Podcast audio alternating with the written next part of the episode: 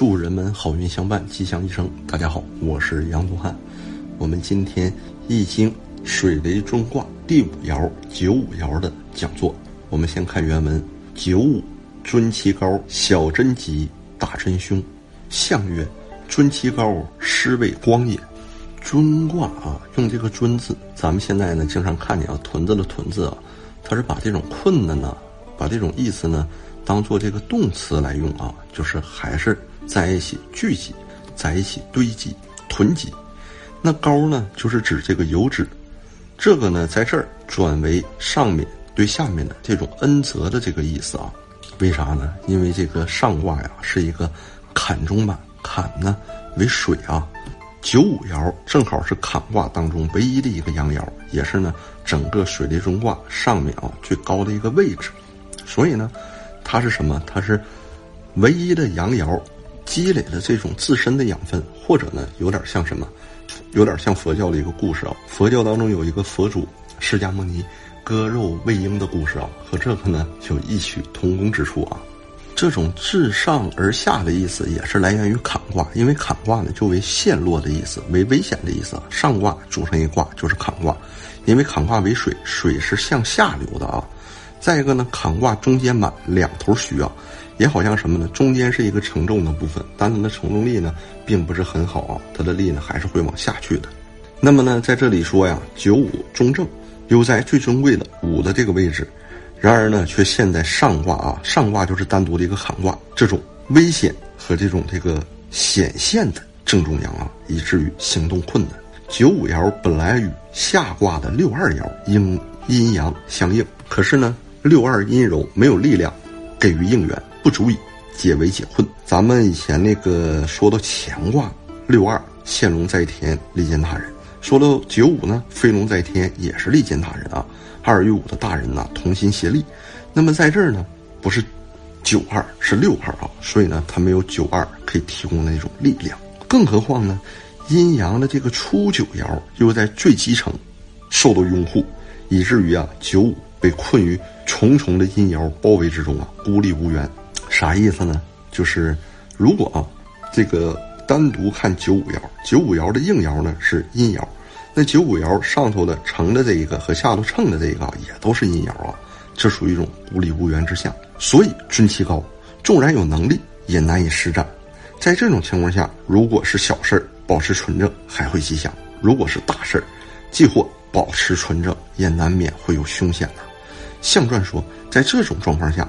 纵然要施展抱负，前途也未必光明。这爻呢，说的是在孤立无援之时，应当谨慎退守自保，不可以逞强冒进。咱们刚才说上卦这个坎卦，只有九五爻是阳爻啊，也就是上卦这三个爻当中啊，只有九五才会有累计，才会有养分啊。那么它这里春其高，它实际是一种呢布施自己的养分，或者是什么呢？或者是布施自己的资财，有这个意思在里面。因为咱们说尊卦整卦就代表险和难呢，那么上卦这个坎卦单独呢又构成险和难，那这个时候呢，即使是九五之之尊呢，或者是九五之君呢，他也不得不下这种恩泽呀于万民，因为咱们说尊为难，这就会导致什么呢？自身有困难，财政有困难，有功而不能赏，有劳而不能报。五爻呢在上卦中间的尊位啊，如果他要得到这种刚明贤明之臣呢去辅佐他。这这个时候呢，尊难呢就可以解，他就可以呢去布施他的这种政绩啊。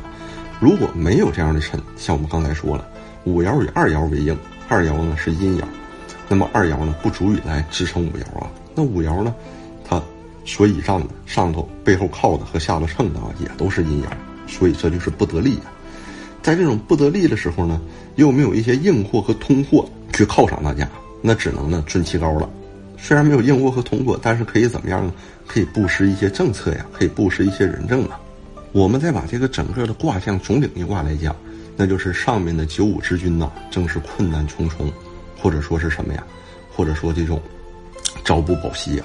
那么下面这个六二大臣呢，他的才能啊和能力啊都比较弱啊，不足以去辅佐这个九五之君。那小事呢守正呢还可获得吉祥，就是什么呀？就是布施人政啊，哎，这个简政放权呐。这也就是一种尊其高，对下的一种恩赏和布施。虽然不是硬通货啊，但是这个呢也不亚于硬货。那么下面这个呢，下面这个初九阳爻啊，它就不一样，它活的呢很滋润啊。为啥呢？因为初九这个阳爻啊，它呢与六四应与这个六四爻啊，它俩互相之间应制啊，就是基层的一些民望民心呐，还都非常的拥戴他。这就好比上面这个，呃九五之尊的这个尊位和这个君位啊，在危险当中，那下头的这些臣下呢，有没有能力去帮助他？他 最下头这个最基层的这个初九爻，或者未来要选拔的，或者是未来要脱颖而出的。他呢，反而啊获得了大量民众的拥护，在下面呢活得津津有味儿。这在另一个象当中啊，也是证明什么呢？皇帝啊正处于困难和危险之中，那么大臣呢懦弱无能，那下头呢各个地方的这些诸侯啊，或者各个地方的这些人呢，他们啊反而活得都不错，所以这也构成了一个小真吉大真凶啊。那么天子呢，在这种情况下，他就得怎么样？他就得勤政爱民，布施于民，恩泽天下，逐步解难。